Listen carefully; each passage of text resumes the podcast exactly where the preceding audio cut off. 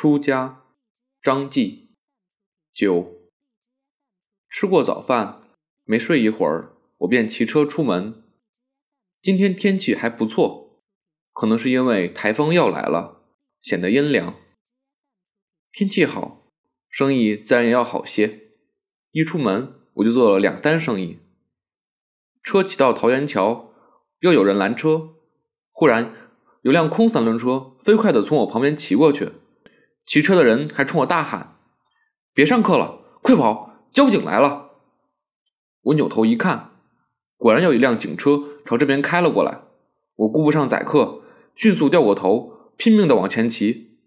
可是我的车子哪里比得过警车？很快，他便追到了我的屁股后面。警车上还有个喇叭在叫：“前面的三轮车马上停下，接受处理。”停车接受处理，接受处理，我的车就没了，我的钱也没了，不能停，一定不能停。正在这时，路边现出个弄堂，我猛地打个方向，往弄堂里拐了进去。我不知道警察有没有跟着进弄堂，现在我只能发疯一样往前冲。就这样，我飞快地骑着，骑了一阵，没留意旁边还有条小路，一辆自行车。突然从路边窜出，我下意识的打方向，按住刹车，可已经来不及了。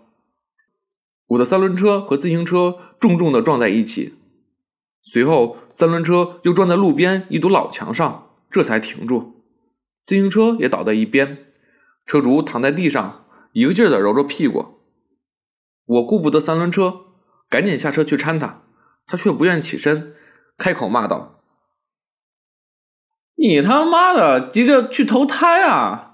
这么小的弄像，骑那么快，你以为你是法拉利呀？我一个劲儿的赔不是，对不起，对不起，我真不是有意的。我又伸手去搀他，他依然伸手拒绝。我告诉你啊，你别搀我，我他娘的现在浑身都疼，我的骨头可能都断了。你这一搀，别给我搀散架了。我一听，脑仁一阵疼，眼前的这个人不好对付。先起来吧，坐在地上也解决不了事情，对吧？他揉揉自己的腿，没理我。我想了想，又说：“要不你咬咬牙，先站起来，我先送你去医院检查一下，好不好？”他坐在地上，用眼睛瞪着我。一他娘的什么意思啊？你以为我是装的啊？我慌乱的摆手，我没有那个意思。你也不用跟我装好人了，妈了个逼呀！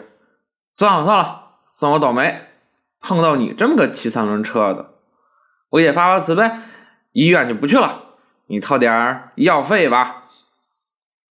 我小声问道：“医药费要多少？”他伸出一只手，将五指晃了晃。我也不坑你。你拿五百吧，五百，我的脑袋嗡了一下，摸了摸口袋，那里面只有二十元钱，一张十元的，两张五元的，十元钱是我的饭钱，剩下的两张五元还是早上拉的两个顾客给的。我将钱掏出来，我只有这么多了，没骗你。那个人没接，冷笑一声，然后拿起手机拨了个电话，很快。那条小路里又跑出两个男人，一个是中年人，秃头，还有一个是后生，穿着豹纹的紧身上衣，一脸凶相。光头跑过来，一把揪住了我的衣领：“你他妈的撞了我胸子就想跑啊？”“呃，没有没有，我没想跑，可是我身上的钱不够。”“你一个骑三轮车的，怎么会没钱呢？”“我真没有。”早上出来还没拉到什么活呢，没钱你就把车压在这儿吧，你回家取去。可是我在想说些什么，光头用手指着我，眼睛瞪得跟牛卵子一样。我心一软，哎，算了算了，总归是我撞了人，有什么办法呢？我折回家取了存折，在附近的银行取出五百元钱，看着五张崭新的钞票。我心里比割肉还疼。这可是大难的赞助费啊！我拿着钱回到了那条弄堂。此时躺在地上的那个人已经站起来了，正和旁边的几个人在抽烟。他看上去已经没事了。我将钱递给他，他当着我的面将钱数了一遍。就在这时，我发现我的三轮车不见了。我的车呢？那个穿紧身上衣的年轻后生幸灾乐祸地说：“啊，刚才有两个交警过来，说你的车是黑车，给拖走了。”我一听就急了：“你们怎么能这样？我都去给你们拿钱了，怎么能让他们把我的车拖走？”你他妈的跟我们急什么急？警察要拖走，我们有什么办法？我的耳朵嗡嗡的响，一阵火气直冲脑门。妈了个逼！车没了，我也不管了，我扑上去抢我那五百元钱。那个点钱的人见我扑过来，赶紧往身旁一闪身。紧接着，那个秃头从身后一把抱住我，穿紧身上衣的后生则用力踢我的后膝盖，我腿一软，跌倒在地。两个人将我按在地上，没头没脑一阵拳脚，然后飞快的跑掉了。我忍着痛，用手撑着地面，努力坐起身来。我呲着牙，觉得浑身像散了架一般。我在地上坐了一会儿，恢复了一下体力，然后起身靠在路边一个写满了电话号码的电线杆上。我觉得脑袋很晕，一阵犯恶心。随后我便开始用力的咳嗽。咳得我几乎背过气去，咳完了，我的眼前全是金星，长长的口水带着一股腥臭的味道从我的嘴角滴滴答答的挂下来。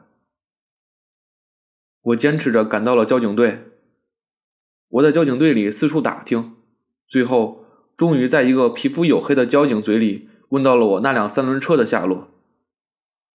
原来是你的车啊，你还挺狡猾，看见我们在查车。你就将车扔掉了，对不对？我没有扔，我就是停在那里，别人没帮我看住。你不要解释，我这里只认事实，不听故事。我问你，你知不知道你这个车是不能在城里营运的？我不知道啊。再说了，我也没营运啊，我就是在那里停一下。你还跟我讲故事？你以为来我们这里编个故事？就能把我们蒙混过去了。你的车是租来的吧？要不要我们跟车主联系一下？我赶紧摆手，不用不用，这个事我一个就行，千万别麻烦别人。交警扔下手中的笔，对你们这种人，我们都是教育为主，主要看你们的态度怎么样。如果态度好，那我们就会从轻处理；如果不老实，哼，我们就要重罚。我一个劲儿点头，我明白，我明白，下次肯定不会了。行了，你交三百元罚款吧。又要交钱，我的心一阵凉。这东罚西罚，我存折里还能剩下几个钱啊？我愣神的功夫，警察问我怎么了？没事没事，我钱不够，我现在就去取。警察便低下头，不再理我。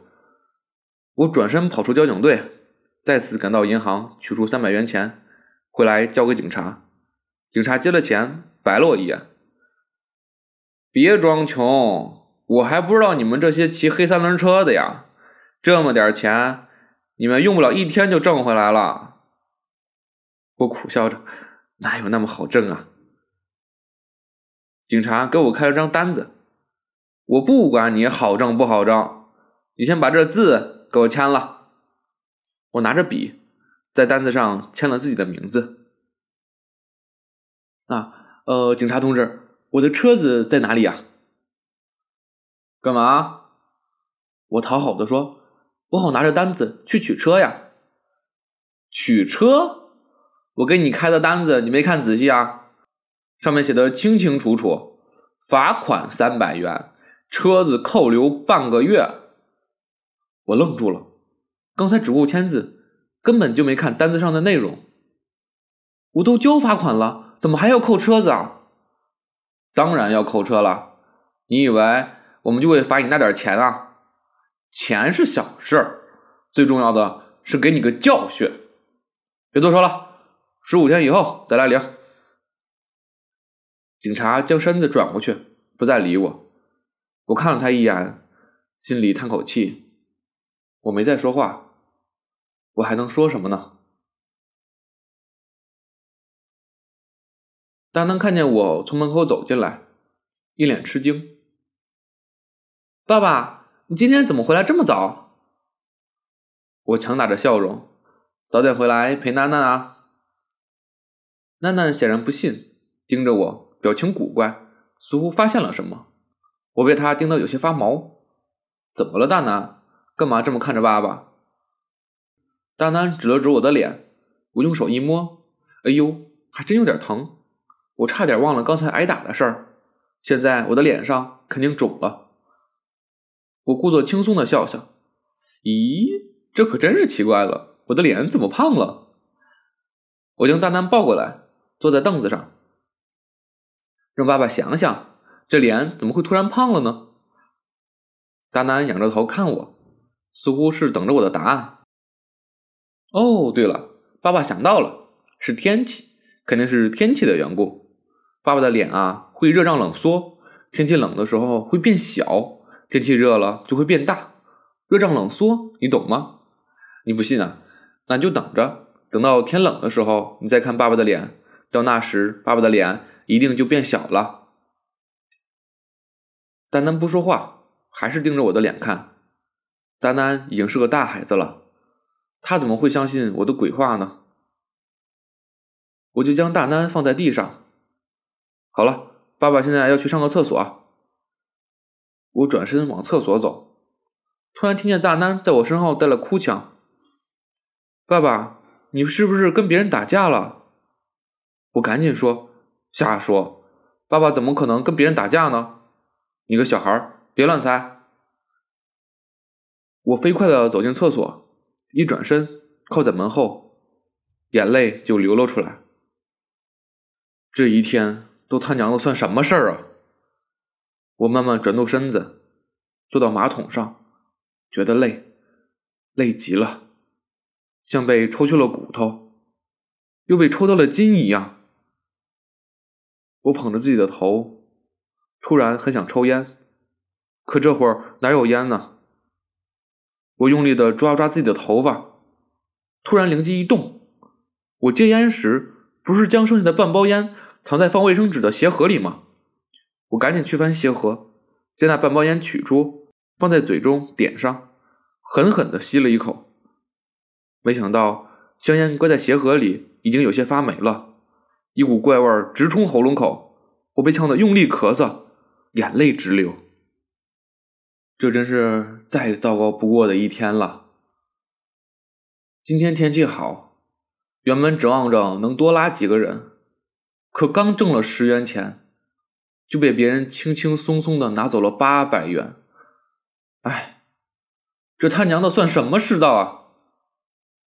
其实我不心疼钱，我撞了人，我应该赔钱；我骑黑车也应该挨罚。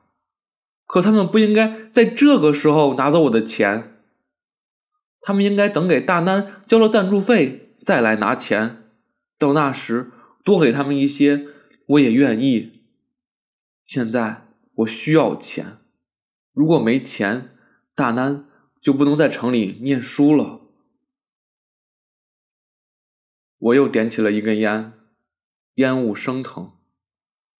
我在马桶上有些眩晕的看着那些蜿蜒的白烟，在黑暗中慢慢纠缠穿梭。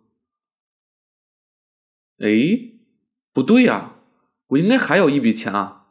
我忽然想起了什么，赶紧扔掉烟头，转身将抽水马桶的水箱盖打开，伸手捞出一个湿淋淋的盒子。这盒子用塑料袋层层包裹，我小心翼翼地扯去塑料纸，打开，看见了里面的七百五十元钱。这是我上次去油盐寺做空班时挣下的，回来后我就藏在这里。一直没敢拿出来，我有些兴奋的将钱反复数了几遍，又小心翼翼的包好，放回水箱。我长长的呼出一口气。我站在镜子前，脸上果然有几处红肿。我从旁边的肥皂上抠下些粉末来，仔细的涂在红肿的地方。涂抹好了，我眯着眼睛端详了一会儿。嗯，好多了。晚上等秀珍回来，应该看不出来了。